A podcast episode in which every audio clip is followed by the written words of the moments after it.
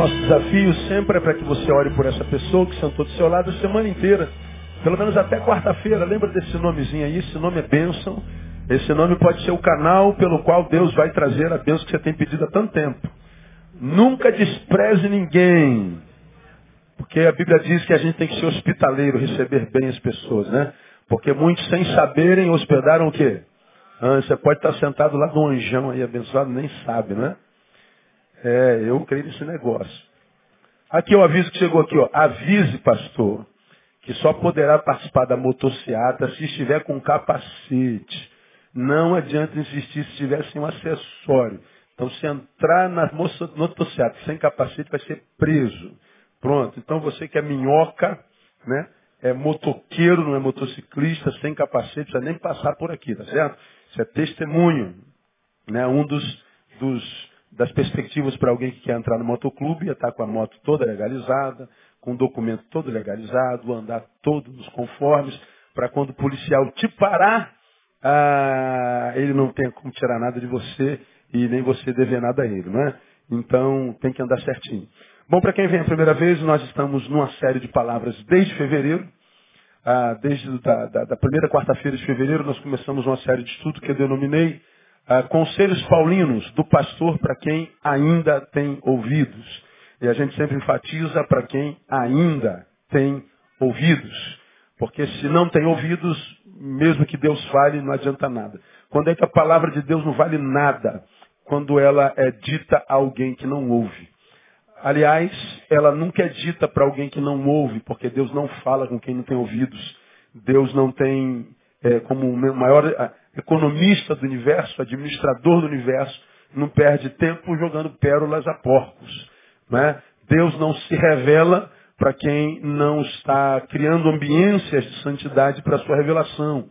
Deus não acha quem não se transforma em adorador. Né? Deus não reage a quem age. O trabalho de ação de Deus foi no início nos buscando. Nós reagimos ao seu amor. No relacionamento, quem reage é Deus, a nossa postura, não é? Se quiserdes e me ouvirdes, comereis o melhor dessa terra. Se quiserdes e ouvirdes. Então, é desejo e obediência. Não é? E, se não há obediência, mas só desejo, vai continuar com o pior da terra. Então, é, essa, essa série de palavras é para quem ainda tem ouvidos. Uma minoria é, nessa geração. Tomara que você seja uma dessas pessoas. Então nós estamos conversando sobre esses conselhos paulinos, são muitos, desde fevereiro. E o último, o último conselho que nós demos, que foi o nono, nós estamos nele desde o dia 23 de maio, nós estamos em julho. Então no último, no último conselho nós estamos há dois meses, terminamos ele hoje. Semana que vem nós começamos mais um conselho que é o décimo. E o nono conselho que, que Paulo deu para Timóteo está no capítulo 2, versículo 2, que você já está cansado de ouvir. O que de mim ouviste diante de muitas testemunhas, transmite-o a homens fiéis que sejam idôneos para também ensinarem a outros. Timóteo, você ouviu de mim? Ouvi, Paulo. Então transmite a homens fiéis. Mas que esse homem fiel seja idôneo para transmitir para outras pessoas também. Então veja, Timóteo, a dinâmica da ação de Deus na terra ele dá a um, no caso a mim, eu dou para você, e porque você recebeu, você passa para outro, e ensina esse outro para passar para outro.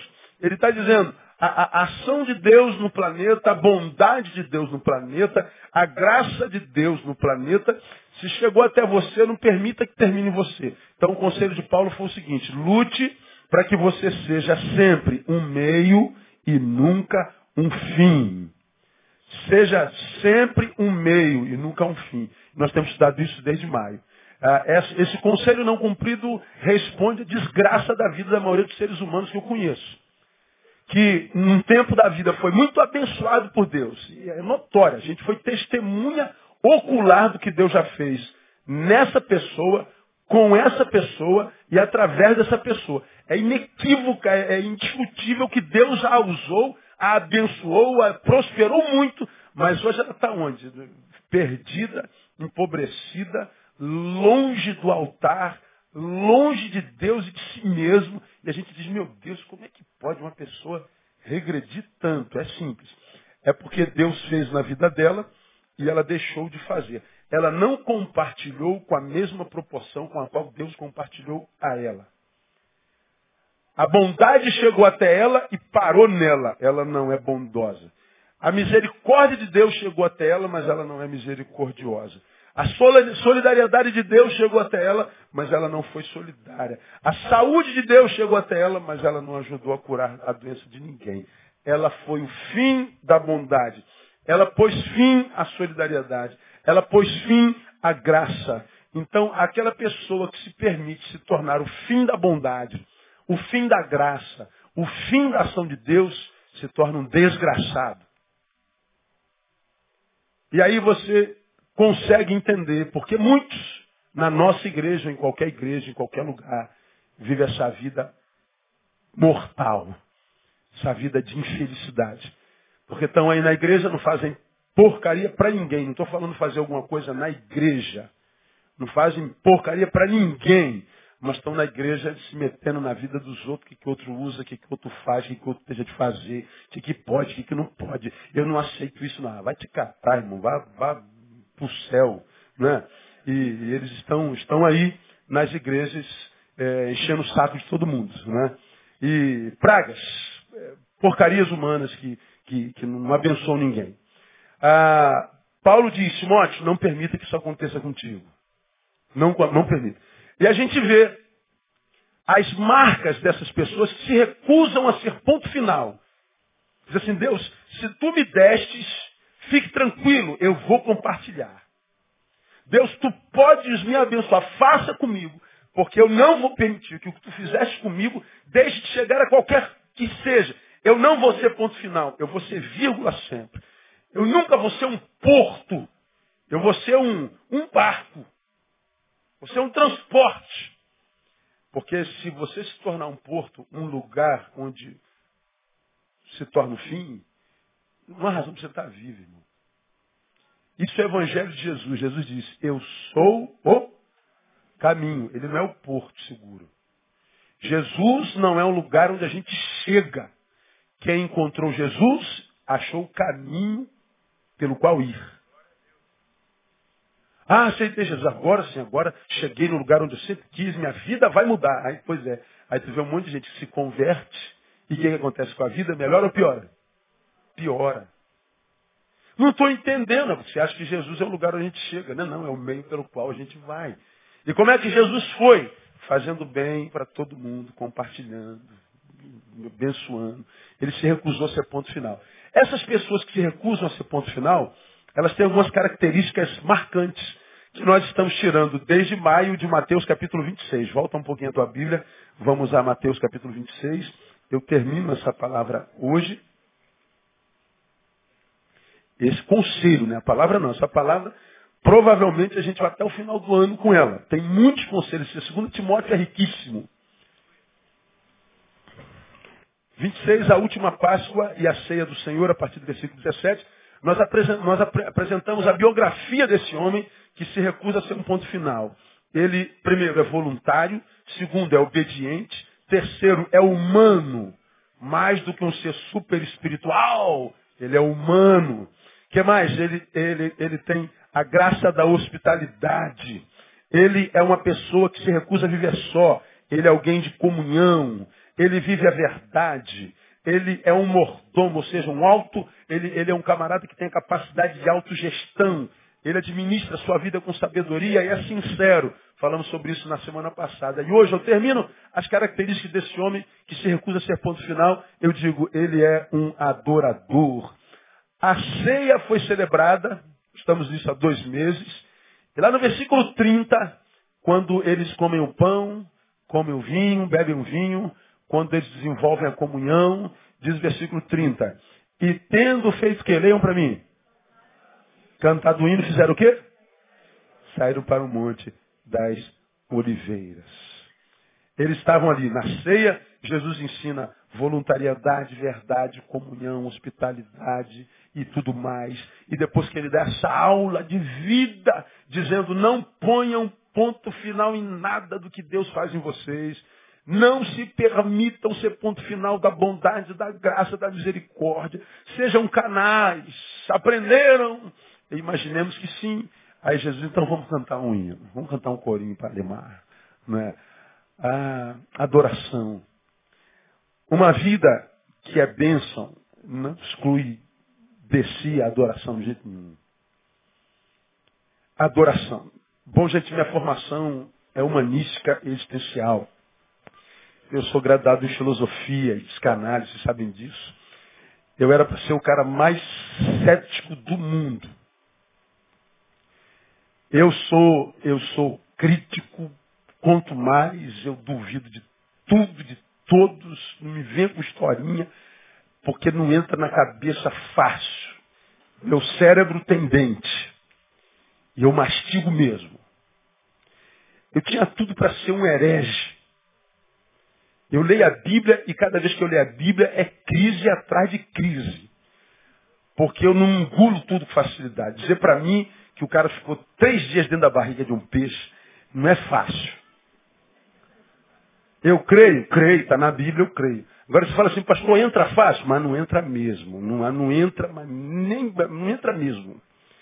É, a gente faz assim um sacrifício de fé, um sacrifício de adoração. Eu não leio a Bíblia com facilidade. Eu, se eu pregar sobre minhas dúvidas bíblicas, vocês não voltam nunca mais nessa igreja, vocês perdem a fé. Então, a, a fé que eu tenho é uma opção. Pô, você crê nisso mesmo? Creio, mas justifica. Eu não tenho a menor chance de justificar. Então, como é que você crê? Eu escolhi crer. Pô, mas aí meio cômodo, é cômodo, é cômodo. Verdade. É meio covarde, talvez seja. Eu escolhi crer. Ah, entrar num lugar como esse e vir para cantar umas músicas. E a gente chama assim, isso é adoração, pô. Cantar umas músicas, isso é adoração. Aí a gente vai para alguns cultos, canta a música, canta a música, canta a música, depois vai embora. Meu Deus, sentido ter isso, ficar cantando música o tempo inteiro, para lá e para cá. E às vezes umas músicas que não diz nada de nada, não fala nada, não comunica nada. Eu fui criado na igreja batista, fui criado cantando Cedas vidas vagas, procelosas são. Cara, eu cantei isso a vida inteira, até hoje eu não sei o que é isso, meu. mas, mas é alguma coisa, deve ser alguma coisa muito bonita, mas eu não sei o que é até hoje. Eu fui, eu fui criado cantando músicas lindas como Castelo Forte é nosso Deus, espada e bom escudo. Aí no Rio de Janeiro não tem castelo, não tem espada, não tem escudo, não tem nada disso aí. Foi composto lá em 1517. Eu cantei. Cantar, adoração é, é, é cantar. Adoração é só cantar um hino. Vamos para o culto de ador de louvor. A gente canta hino e vai embora. Congresso de louvor, seminário de louvor. Já ministrei em zilhões de ministérios de louvor, congresso de louvor no Brasil afora. E lá, música, música, música. Eu falei, Pô, cara, não tem sentido. Porque se adoração é música, eu não preciso vir à igreja. Eu posso estar lá, você pega uma noite fria, não como essa, a gente tem tido noites frias maravilhosas. Você chega em casa, sua casa tem aquele chuveirão, aquele duchão quente. Ó, oh, tu chega com frio danado, cansado. Aí tu entra debaixo, abre o duchão, aquela fumaceira, que o vidro fica todo embaçado. Acontece na sua casa? Se, se você gosta disso, diga glória a Deus. Pelo amor de Deus, é uma coisa abençoada demais. Cara, não tem como você entrar debaixo daquela água e não fazer o quê? Cantar um hino. Você começa a cantar, é automático. Quando a gente vai ficando velho, depois de 40, a gente, quando entra debaixo do chuveiro, a gente só vai desenterrando os hinos lá da nossa adolescência. Impressionante, eu só canto hino de velho. Ah, ah entrei, aí eu, eu, saio lá de trás, o Nilton está ali, o Nilton foi criado comigo, cantava no quarteto muito tempo. Às vezes eu entro lá, Nilton, aí canto assim, guarda diz o quanto falta para o dia alvorecer, vai a noite ainda alta, ou já vem o amanhecer, peregrino se desperta, ao erguer-se do arrebol, veste os trajes, ponte alerta, e após que surge o sol. Quarteto! E vem a música lá de trás. Às vezes André está lá no quarto. Fala assim, meu amor, dessa vez tu desenterrou mesmo. Que Da onde? Eu nunca ouvi isso na minha vida inteira. Sou casado contigo há quase 25 anos, meu. Eu nunca ouvi essa música. Eu falei, pois é, amor, é, é antes da tua entrada na minha história. É, é jurássico mesmo. A gente vai lembrando coisas lá de trás. E às vezes, não sei se aconteceu com você está no banheiro, louvando a Deus pela água quente que cai, e por saber que naquela noite de filha tem lá do lado uma cama te esperando e dois edredões, ó. Você já deitou naquele edredom e disse, pô pai, muito obrigado por esse edredom, por essa cama. E orou por aquelas pessoas que estão na gente assim, puxa Deus, tem gente essa noite que não tem esse edredom que eu tenho. E às vezes a gente vai às lágrimas por gratidão a Deus. Então lá no teu banheiro tu canta uma música de adoração e Deus recebe aquela adoração. Eu não preciso ir para a igreja para adorar o Senhor. Se a adoração é só uma musiquinha. Eles cantaram um hino, mas veja que o hino veio por último. Antes, Jesus ensinou uma lição de vida. O adorador, o que não é ponto final, ele é voluntário. Ele é obediente. Falamos profundamente, detidamente sobre isso. Ele é humano. Falamos sobre humanidade. Ele é hospitaleiro. E hospitalidade é uma palavra rica demais, porque hospitalidade é ser amigo, é amar inclusive o estranho. E de hospitalidade no português vem outras duas palavras significativas. Hospitalidade, hospital. Hospital é o lugar para onde a gente vai para ser curado. Então, o hospitaleiro é alguém para quem a gente vai na certeza de que nele vamos encontrar cura. Então, nós somos o remédio e não a doença. A gente, a gente tanta gente adoecendo a outra. E difícil a gente achar alguém que é remédio que é solidão. Mas também que hospitalidade não vem só hospital, vem hospedaria. Hospedaria é um lugar para onde a gente vai para descansar. Então, Jesus está dizendo, vocês têm que ser pessoas que quando pessoas chegarem até você, elas encontrem descanso e não tormenta. É, essa palavra é rica demais, diz vocês precisam viver em comunhão. Explicamos por que tem que viver na comunhão, vocês têm que viver a verdade. Explicamos o perigo de viver na mentira. E, e o pior de tudo para quem vive na mentira é porque nós somos adotados por outro pai. Quando eu sou mentiroso, quem é o pai da mentira? É o diabo. Então, é como se eu perdesse a filiação de Deus e fosse tornado um filho adotivo do diabo. A vida amarra tudo, tanca a rua, mulambo, é, pega a gente todo geral. Aí não sabe que a vida está mulambenta porque a vida está toda trancada. Mesmo sendo filho de Deus, mas foi adotado pelo diabo. Isso é uma das coisas que eu falei sobre mentira. Falei sobre autogestão.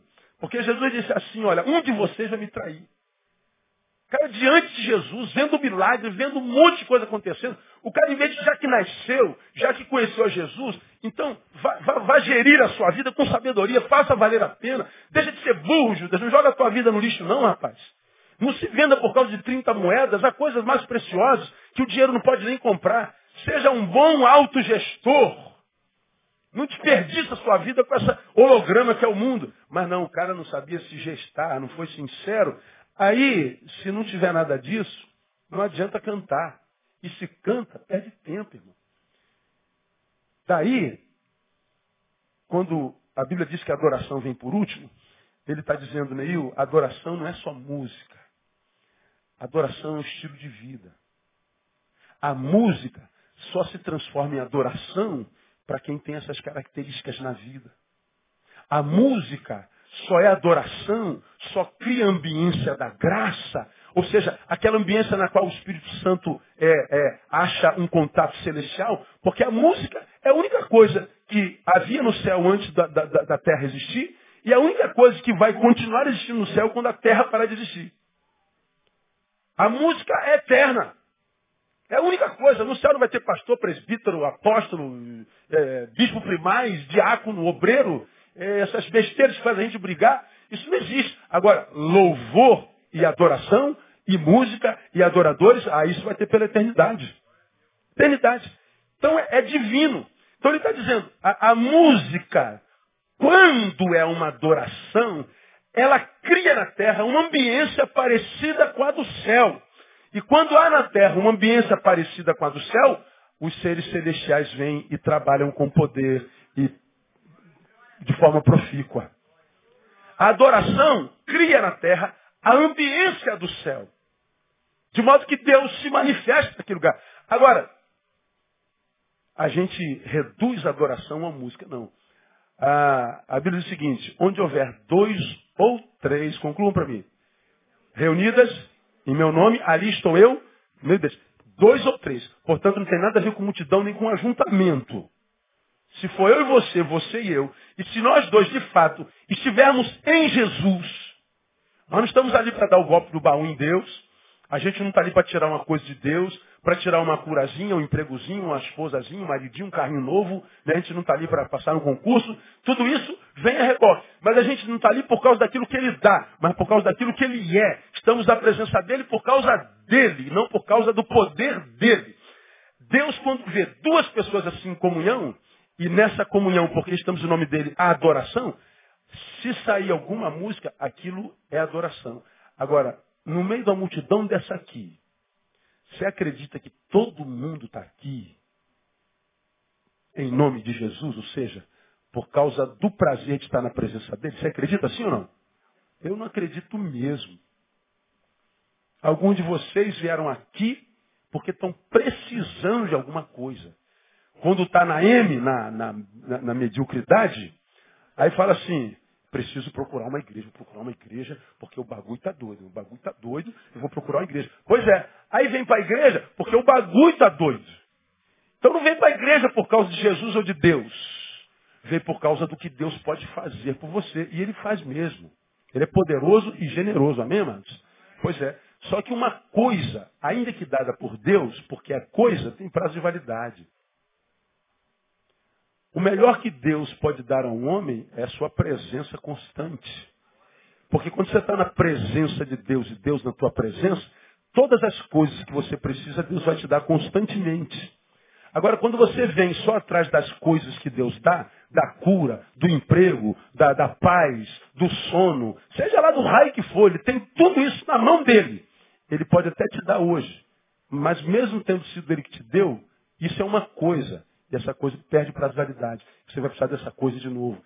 Portanto, receber a Jesus como Senhor e andar na presença dele não é só questão de fé, é questão de inteligência. Não é questão de celebração, é questão de cerebração. Não é só uma questão espiritual, é uma questão neurológica.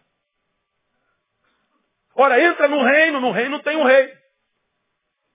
E esse rei é tão poderoso e justo que não vai faltar nada para nenhum dos seus súditos. Pois é, mas o homem sem Deus não consegue entender esse negócio. Mesmo que esse homem sem Deus seja crente.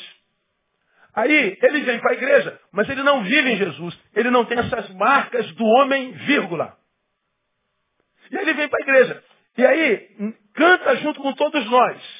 O que, que acontece? Aqueles dois ou três no meio da multidão, ou dez ou vinte, ou cem ou duzentos, no meio da multidão, que estão aqui em nome de Jesus, quando estão cantando, eles criam sobre eles a ambiência da adoração. Você está do lado dessa gente, mas não está em Jesus, está cantando a mesma música, e sobre você não há adoração. Sua música não é adoração. Porque adoração não é um som que é emitido pela minha boca, é um som que é emitido pelo meu coração. É um som que é emitido pelo meu modus vivendi, pelo fruto da minha própria vida. Então eu posso estar aqui nesse culto cantando uma música tremenda que atrai a presença. A gente vê Deus agindo, a gente sente. Tu vê gente arrepiada, chorando, comovida, curada pelo poder de Deus. Não há como duvidar da presença dele. Mas talvez você esteja aqui e não acontece nada. Você não sente nada. É como se você fosse um negócio desse de acrílico, um negócio desse madeira, uma planta é, de mentira. Não acontece nada. Por quê? Pastor, Deus está agindo aqui. Pois é, porque Deus procura adoradores. A adoração não é uma música que eu canto. É um estilo de vida que eu vivo. E o hino, na minha concepção, esteve no final, porque é, essa adoração é produto de uma vida que vive isso tudo que ele ensinou na ceia. Portanto, a ceia é muito mais do que pão e vinho. É um exemplo de vida. É o anúncio do estilo de vida de um verdadeiro cristão. Aí, ah, nesses 20 minutos que, que sobra para a gente, eu quero, eu quero levar vocês a, a, Para trás um pouquinho, nós estamos em 26 de Mateus, volta para 15 de Mateus. Quero mostrar para você, já que eu te disse que a adoração é um estilo de vida, e ela é muito mais, né? A adoração é o lugar da habitação de Deus. Você vai no Salmo 22, a Bíblia diz que Deus está entronizado no meio dos louvores, que ele habita no meio dos louvores, como eu acabei de falar. falar. O, o louvor, a música, que é produto de adoração, veio do céu e volta para o céu. Então, quando a gente canta de verdade e, adora de verdade, com vida e música, ah, nós criamos ambiência celestial, então Deus é, habita ali, é lugar da habitação de Deus. Segundo, move o coração de Deus e o faz pelejar contra nossos inimigos. A nosso favor, segundo a Crônicas, capítulo 20 e 21, diz que Josafá estava com medo porque ele ouviu, viu o inimigo e disse, Senhor, eles são maiores do que nós, são mais poderosos do que nós. Nós não temos como prevalecer contra eles, mas os nossos olhos estão postos em ti. Deus disse assim, ó, fica por parado aí, postai-vos, não se mexa. Nessa peleja, vocês não terão que pelejar. Eu pelejarei por vós. Mas quando você vai lá em 2 Crônicas, capítulo 20, versículos ah, 20, ah, de 21 a 23, Deus disse assim, ó, vocês só vão ter que fazer uma coisa. Vocês vão ter que adorar. Vocês vão ter que vestir trajes santos, santificais. Vocês vão ter que louvar o Senhor. Aí eles fizeram isso. Cheguei em casa ali a 2 Crônica, capítulo 20. É, é lindo o capítulo. Aí diz o texto lá que quando eles começaram a louvar e cantar diante do Senhor, então o Senhor veio e pôs emboscadas e derrubou o inimigo. Então o louvor move Deus na nossa direção. É como se eu tivesse aqui perdido no campo do inimigo, estou aqui cercado pelo inimigo. Mas aí eu não olho para o inimigo, eu não temo porque eu sei o Deus que eu sirvo. Eu sei que meu problema é grande, mas eu sei que Deus é maior. Então eu não olho para o problema porque senão eu desanimo. Eu olho para Deus que é maior que o problema. E eu começo a adorar a despeito do problema que eu tenho. Porque eu adoro a Deus não por causa do que Ele faz em mim, mas eu adoro a Deus por causa do que Ele é. Então quem adora a Deus pelo que Ele é tem sempre razão para adorar. Amém ou não? Pois é. Se a gente for olhar para as circunstâncias, de vez em quando, não, hoje não tem razão para adorar não. não consegui pagar a conta. Hoje o trânsito está ruim, não vou adorar o Senhor não. Pneu furou. Hoje eu estava indo é, de moto para um determinado lugar. Daqui a pouco vazou óleo para tudo que é lado, minha perna cheia de óleo. Eu falei, meu Deus, onde está vindo isso? E minha moto que desmontou. Nada, saiu óleo das canelas da moto, que eu nunca vi aquilo na minha vida, óleo para tudo que é lado, para o alto, sujou camisa. Eu falei, gente, o que, que é isso? E, e eu falei, caramba, vou ter que voltar. Tu, tu, me imagina chegando atrasado, você, não, você já viu teu pastor chegar atrasado alguma vez? Você já viu eu começar o culto atrasado alguma vez? Você já me viu chegar atrasado numa reunião alguma vez? Agora, eu já cheguei duas horas antes para não chegar atrasado um minuto. Eu respeito o tempo das pessoas. Meu é tão precioso que eu me recuso a fazer alguém esperar. Como você já aprendeu aqui, quem, quem atrasa está dizendo para o outro, o seu tempo não vale nada. Como minha vida é toda ordenada, horário por horário, você me faz esperar, eu fico com raiva de você. Né? Então eu começo o culto na hora. Pode ter eu e mais um aqui, eu começo na hora. Eu privilegio o pontual e o retardado. Dane-se. Aí minha moto quebrou, quase se desmonta. Eu falei, meu Deus, eu vou chegar atrasado. Mas não tem jeito, fazer o quê? Voltei a um quilômetro por hora. Pra, pra, não dava para andar. Senhor, hoje eu não vou te adorar não, porque a moto quebrou. Não, não dá, irmão. Sua moto quebrou, irmão? Você tem uma moto para quebrar. Tem gente que sonha com a moto. Ó. Ah, tua casa está cheia de goteira, tua casa... Você tem uma, você tem uma casa para dar goteira, irmão. Meu marido está vacilando. Você tem marido, irmã. Tem irmã do teu lado que. Oh, meu Deus. Larga teu marido para você ver uma coisa. Olha aí. Esse salário, esse salário. É, cai demissão. Vai lá no departamento pessoal ver quantos currículos lá atrás do teu emprego. Ah, hoje não tem, hoje não tem razão para adorar, não. Você está entendendo o que eu estou falando, irmão? Não. É que a gente é burro, cara. A gente é burro demais. A gente não entende da nada. A gente vai fazendo besteira, falando besteira e amarrando o céu em cima da gente. Então, a adoração, ela, ela, ela, ela cria um ambiente. Quando eu estou adorando o Espírito, eu faço uma estrada que Deus vem aqui no meio do inimigo. Eu crio uma ambiência que eu, eu me ligo ao céu. Eu posso estar no centro do inferno, mas eu crio uma ambiência na qual Deus age. Adoração é um negócio maravilhoso. Não é só música. E, e mais, é o motivo da razão da nossa vida. Nós fomos eleitos nele antes da fundação do mundo para o louvor da sua glória. Efésios capítulo 1. Agora, Mateus capítulo 15 me ensina que, a despeito dessa esse poder da adoração, há um tipo de adoração que Deus não recebe. Adoração que Deus não recebe. Qual é? Veja aí o versículo, versículo 7. Hipócritas, bem profetizou Isaías a vosso respeito, dizendo, este povo honra-me com os lábios. E o seu coração, porém, está longe de mim. Mas em vão me adoram, ensinando doutrinas que são preceitos de homens. Este povo me honra com lábios, ou seja, eles estão lá cantando. Eles estão na igreja, estão na sinagoga. A boca está em mim. E o coração está onde mesmo? Não ouvi. Longe. Aí no versículo 9 diz, em vão me adoram. Essa é uma adoração que eu não ouço, essa é uma adoração que eu não recebo, essa é uma adoração que não faz efeito sobre você nem sobre ninguém. É uma adoração que Deus não recebe. Que adoração é essa que Deus não recebe? Primeiro, é aquela cujo fruto dos lábios não são também frutos do coração. É aquela da adoração de uma vida cuja boca e coração estão em litígio. Eles não falam o mesmo idioma. Não há ponte entre os dois. A boca fala de uma coisa, mas o coração é outra. E olha que a Bíblia diz que a boca fala do que o coração está o quê? Cheio. Então, a ideia é de que se está no coração, vai sair pela boca. Só que aqui Deus está falando o contrário. Essa gente é hipócrita. Elas falam uma coisa pela boca que quem ouve, imagina, o coração está cheio daquilo. Mas não. Elas são hipócritas, são dissimuladas. Elas vivem uma dicotomia existencial. Elas são uma farsa. Elas são uma quando tem olhos olhando e ouvidos ouvindo-as, mas são outras quando estão sozinhas. E você já aprendeu aqui que Deus não se relaciona com esse ser que nós somos quando estamos na igreja. Deus se relaciona com aquele ser que eu sou quando não tem ninguém olhando para mim. Quem sou eu quando não tem ninguém olhando para mim? Quem sou eu quando eu estou sozinho comigo? É com esse ser que Deus se relaciona. Por isso, julgar a ação de Deus, ou a sua fidelidade ou infidelidade, bondade ou ausência de bondade na vida de alguém. Poxa, pastor, olha aqui a vida dessa irmã, pastor. Essa irmã é uma bênção, esse irmão é um vaso de honra, esse irmão é uma bênção na igreja, pastor. Esse irmão na igreja é, um, é uma coisa maravilhosa, pastor. Esse irmão na igreja, pastor, esse irmão é maravilhoso, pastor. Esse irmão mas a vida dele é uma desgraça. Aí você fala assim, Deus é justo. É Deus que não é justo? Ou é você que não sabe nada a respeito da vida do outro? Quem aqui é competente para julgar o que há dentro do outro? Ninguém. Agora você acha que Deus é competente para isso, sim ou não? Samuel nos ensina que quando eu olho para você e você olha para mim, você só pode ver que lado? Do lado de fora. Agora, quando Deus olha para mim, para você, Deus olha para que lado? Para o lado de dentro.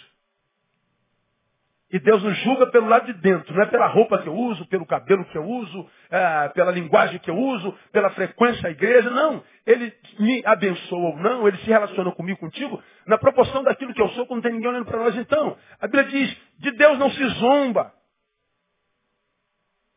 Como eu preguei na quarta-feira passada, ser hipócrita, viver na verdade, é uma ofensa à inteligência de Deus. Viver a verdade é um respeito à inteligência de Deus. Respeite a inteligência de Deus, porque Deus não é um idiota. Ele sabe quem eu sou, quem você é, quando nós estamos sozinhos. E é assim que Deus vai se relacionar conosco. Então, quando eu olho para o irmão e digo assim, poxa, esse irmão é um vaso de honra na igreja, mas a vida dele é infernal. Eu digo assim, irmão, é, é melhor não imprimir juízo sobre a vida dele. Deus o conhece e sabe como tratá-lo. Eu não o conheço, a Deus eu conheço. Eu sei que Ele é bom, sempre bom. E sua misericórdia dura para sempre. Agora, com relação ao irmão, com relação à minha ovelha, com relação à, à tua visão sobre mim, não. Como você já aprendeu aqui, nós não conhecemos ninguém, nós imaginamos o outro. Ah, eu conheço fulano. Você imagina fulano. Conhecer não. Não, conheço meus filhos. Você conhece seus filhos? Doido que você conhece seu filho? Você pensa que conhece. Você não sabe o que seu filho faz na escola, com quem que ele anda. Você não sabe nada do seu filho. Nada. A gente imagina. Eu sei educação, isso eu também sei. A educação que eu dei, eu sei. Agora, se ele vive essa educação todo dia, no dia a dia, aí isso eu não sei. Isso eu não sei. Eu imagino que sim. Mas é por isso que vira e mexe a gente está sempre frustrado com alguém. A gente imagina que está casado com um anjo, que é pai de anjo, que é esposa de anjo, que o sócio é sócio de um anjo, né? que é pastoreada por um anjo, que pastoreia um anjo. E vê se esse irmão do seu lado tem cara de anjo mesmo. Pelo amor de Deus, não está mais para demônio, não dá não, a verdade. Quarta-feira, nove horas da noite, depois de um dia de trabalho, não está, angelical mesmo. Então, qual a adoração que ele não recebe? Aquela cujo fruto dos lábios também não é fruto do coração. Veja que o Senhor era honrado, mas pelos lábios, mas o coração estava longe, não havia sinceridade. O que Jesus está dizendo? Há uma desconexão entre o que parece ser e o que é. Essa palavra é uma palavra que foi dada assim categoricamente à igreja de Sardes em Apocalipse capítulo 3. Você não sabe não que você conhece bem. Eles, eles, vamos, vamos Apocalipse. Deixa marcadinho aí. Apocalipse capítulo 3, só para reforçar, que eu acho que eu não vou conseguir chegar no segundo tópico mesmo. A gente termina aqui no primeiro e volta quarta-feira que vem. Pronto. Apocalipse capítulo 3, essa palavra é sinistra demais.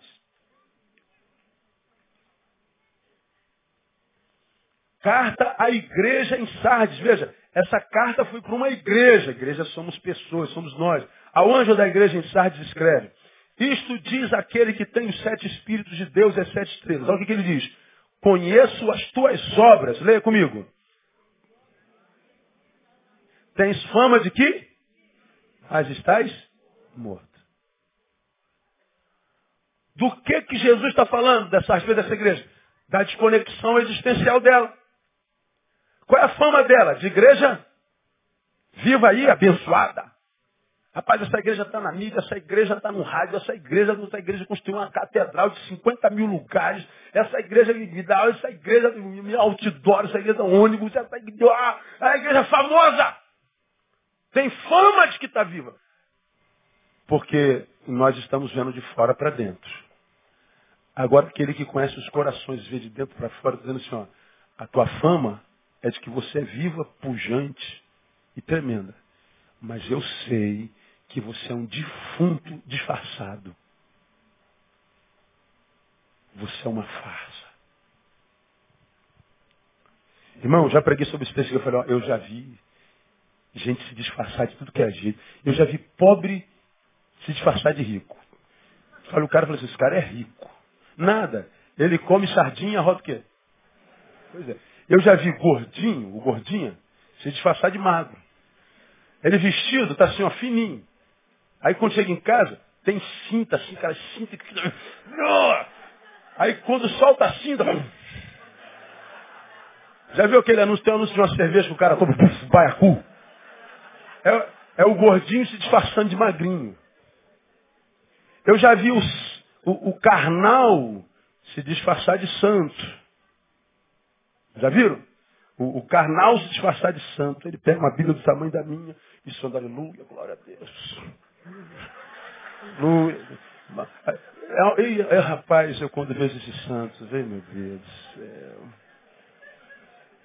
Ele tem forma de andar, forma de se vestir, forma de falar. Aqui ele está falando, e aí, Ricardo, meu brother, beleza, irmão? Aí vamos, uma oportunidade para o irmão falando, ele chega, ele chega aqui, a voz já muda. Paz do Senhor, aleluia. Quero saudar os irmãos, aleluia. Falei, meu Deus, o que, que acontece com a voz dele dali para cá? Jesus, é escada, deve ser escada.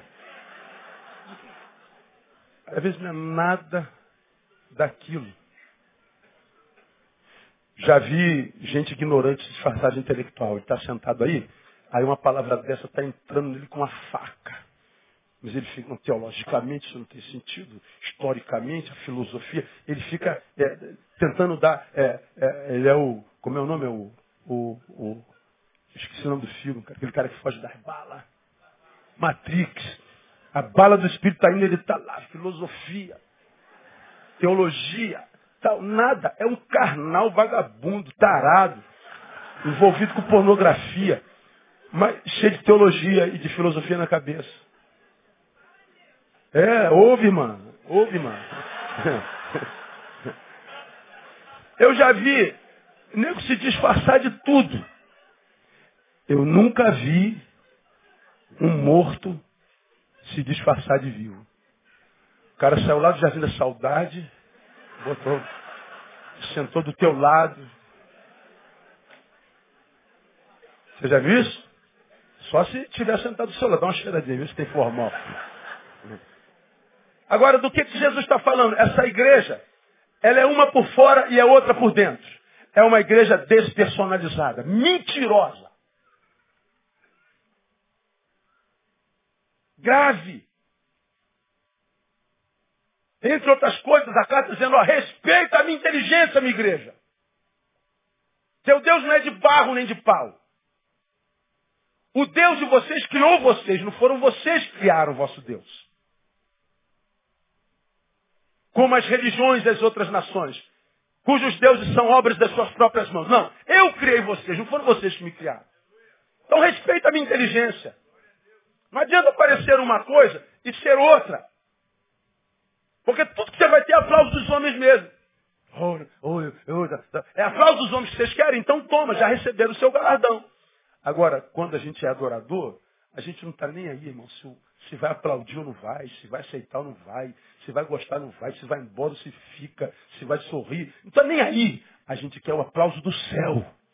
Porque se vier o aplauso do céu, não há nenhuma crítica, não há nenhuma farpa, não há nada que derrube você no nome de Jesus. Deus resolveu te abençoar. Quem vai te derrubar, irmão? Deus sorriu para você. Qual o cara feio que vai derrubar você? Deus apontou para você e disse, é você. Qual seta do diabo que vai alcançar você, irmão? Se Deus disse assim, você é meu pintinho, vou te encolher, te guardar debaixo das minhas asas, aqui ó, pum, acabou. Quem? Deus falou assim, ó, vou te botar na palma da minha mão. Quem vai te tirar de lá? Agora o que, que acontece com muitos de nós?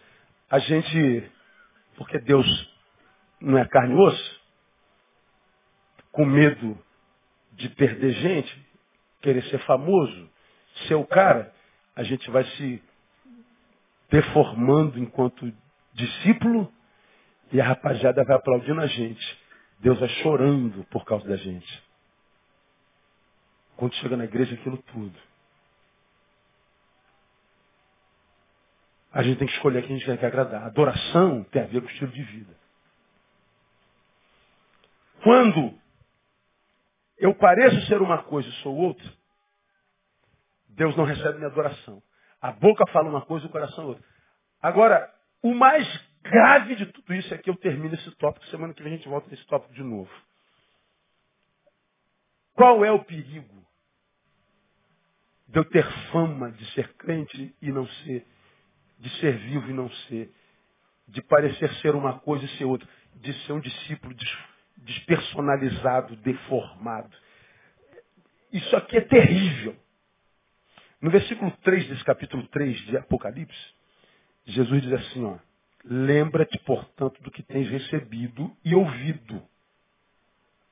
Veja, lembra-te do que tens recebido e ouvido. O caráter cristão formado pela palavra. Não é por milagres, não é por ajuntamentos, não é por campanhas, não é por montes, por vales. Tudo isso é importante. Mas a palavra é a medula óssea desse, desse, desse conjunto de coisas que formam o nosso caráter. Lembra-te, portanto, do que tens recebido e ouvido. Guarda-o. E arrepende-te. Por quê? Pois se não vigiares, virei como um ladrão e não saberás a que horas sobre ti virei. Agora, segura aí na tua cadeira aí. Se eu ouço e não pratico, pelo contrário, tenho uma vida deformada, olha o que o Senhor da igreja está dizendo. Eu virei, eu virei, eu virei, como ladrão,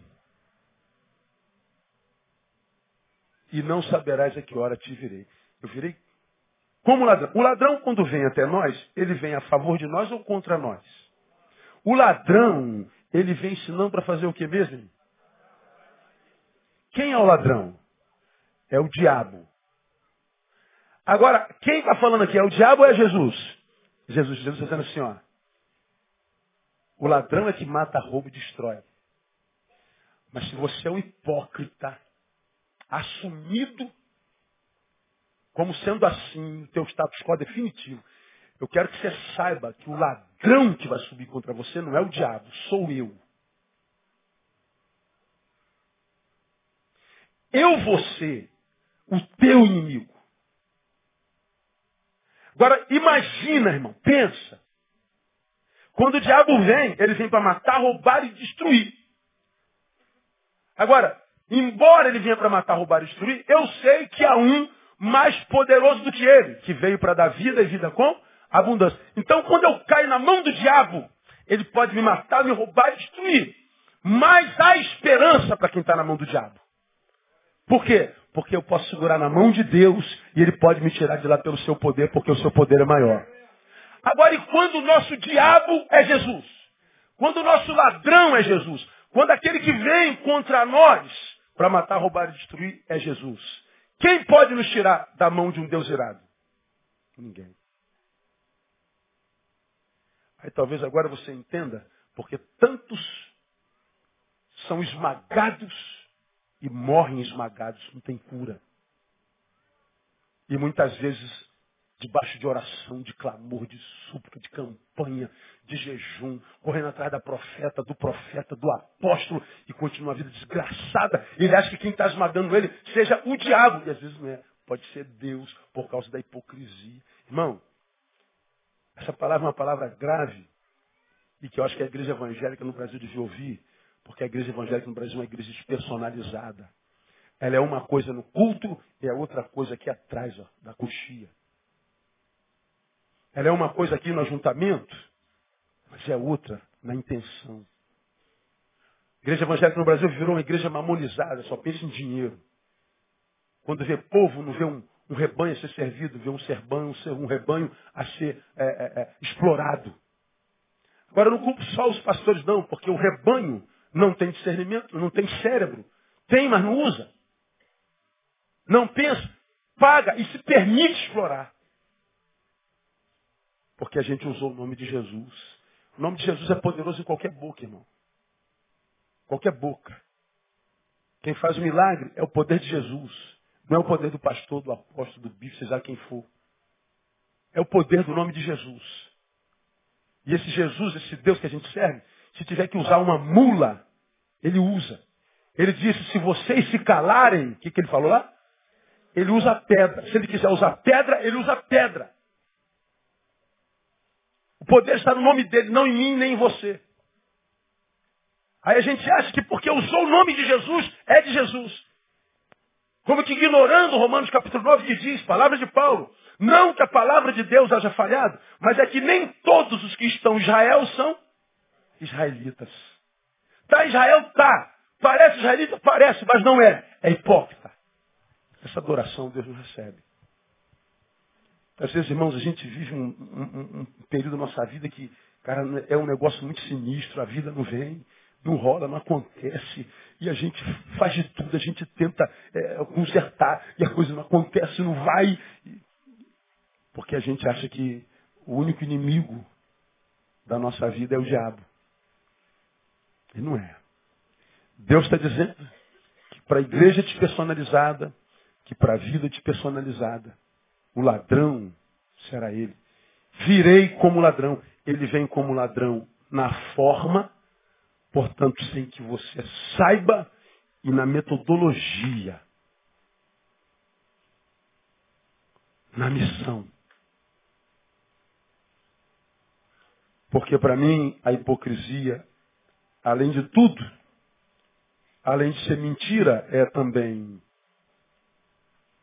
a desconfiguração da nossa vida como filho, porque nós somos adotados por outro pai.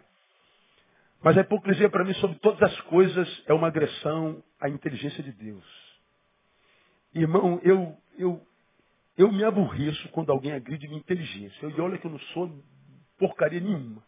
Eu fico imaginando Deus quando eu quero me fazer de otário, de retardado, de imbecil, isso, é, isso me agride. Agora tu imagina Deus que conhece os intentos do coração, vendo alguns de nós aqui dentro, dando uma de o mais apaixonado do mundo por ele. E Deus fala assim, cara, eu sei quem é você, o gerento. Eu sei de onde você veio, sei para onde você vai. Eu sei o sentimento do teu coração nesse exato momento. Eu sei o que está passando na tua cabeça. Eu leio o teu pensamento. Então Deus diria, não agrida a minha inteligência. Porque a hipocrisia para mim, sobretudo, é uma agressão à inteligência de Deus. E para mim esse pecado é grave demais. Então, quando é que uma pessoa, ela não é ponto final, ela é vírgula. Quando ela é adoradora. Mas o adorador não é só alguém que canta uma musiquinha, porque senão a gente traria Caetano Veloso para cantar domingo que vem, botaria aquele banquinho ali para ele e dizia, meu irmão, o culto é contigo. E o cara ia arrebentar. Traremos o rei Roberto Carlos para adorar o rei. Ó, aí, até o, dá até uma frase botar na faixa. O rei adorando o rei. Não perca. E o cara ia cantar aqui com muitas emoções, né? adorando o rei. Então não tem a ver com música, irmão. Tem a ver com estilo de vida. É a forma como eu me posturo no caminho. Então, você, meu irmão, como eu, que tem entrado e saído da igreja há tantos anos, e não vê a vida de Deus fluindo, essas palavras todas é no sentido de fazer com que você reflita sobre a sua vida. Eu não estou aqui para julgar ninguém no inferno. Eu não estou aqui para julgar a vida de ninguém. O que você faz com a sua vida deixa de fazer, não muda a minha, não muda a vida desse irmão que está do seu lado. Cada um dará conta de si mesmo a Deus. Agora, uma vez que eu sei que eu sirvo um Deus diferente das nações, que, que a Bíblia diz lá no Salmo 115 que os deuses dele têm boca, não, não fala, tem nariz, não cheira, tem olho, não vê, tem ouvido, não ouve, tem mão na palpa. Ele diz assim, olha, semelhantes a eles sejam aqueles que os adoram. O que, que o salmista está dizendo? Eu me torno, enquanto ser humano, aquilo que eu adoro. Eu, eu, eu sou a proporção do Deus que eu adoro. O adorador, ele se transforma na semelhança do Deus que adoro. Meu Deus é morto, então minha vida vai ser morta. Agora, fala aí do teu Deus, irmão. Teu Deus é um Deus vivo, poderoso. Ele é o Senhor dos senhores. Vem para que você tenha vida, vida abundante.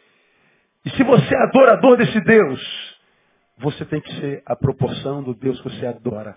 Você não vai ser todo poderoso, mas vai ter poder suficiente para vencer tudo aquilo que tenta impedir você de viver uma vida digna no Senhor, no nome de Jesus.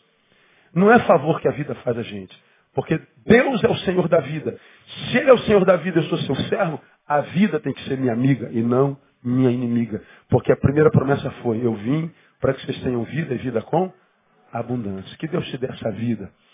Que Deus te dê a graça de ser um adorador porque aos adoradores, percebam, Deus está procurando. Eles são minoria. Diga assim, eu quero fazer parte dessa minoria. Vamos aplaudi-lo bem forte.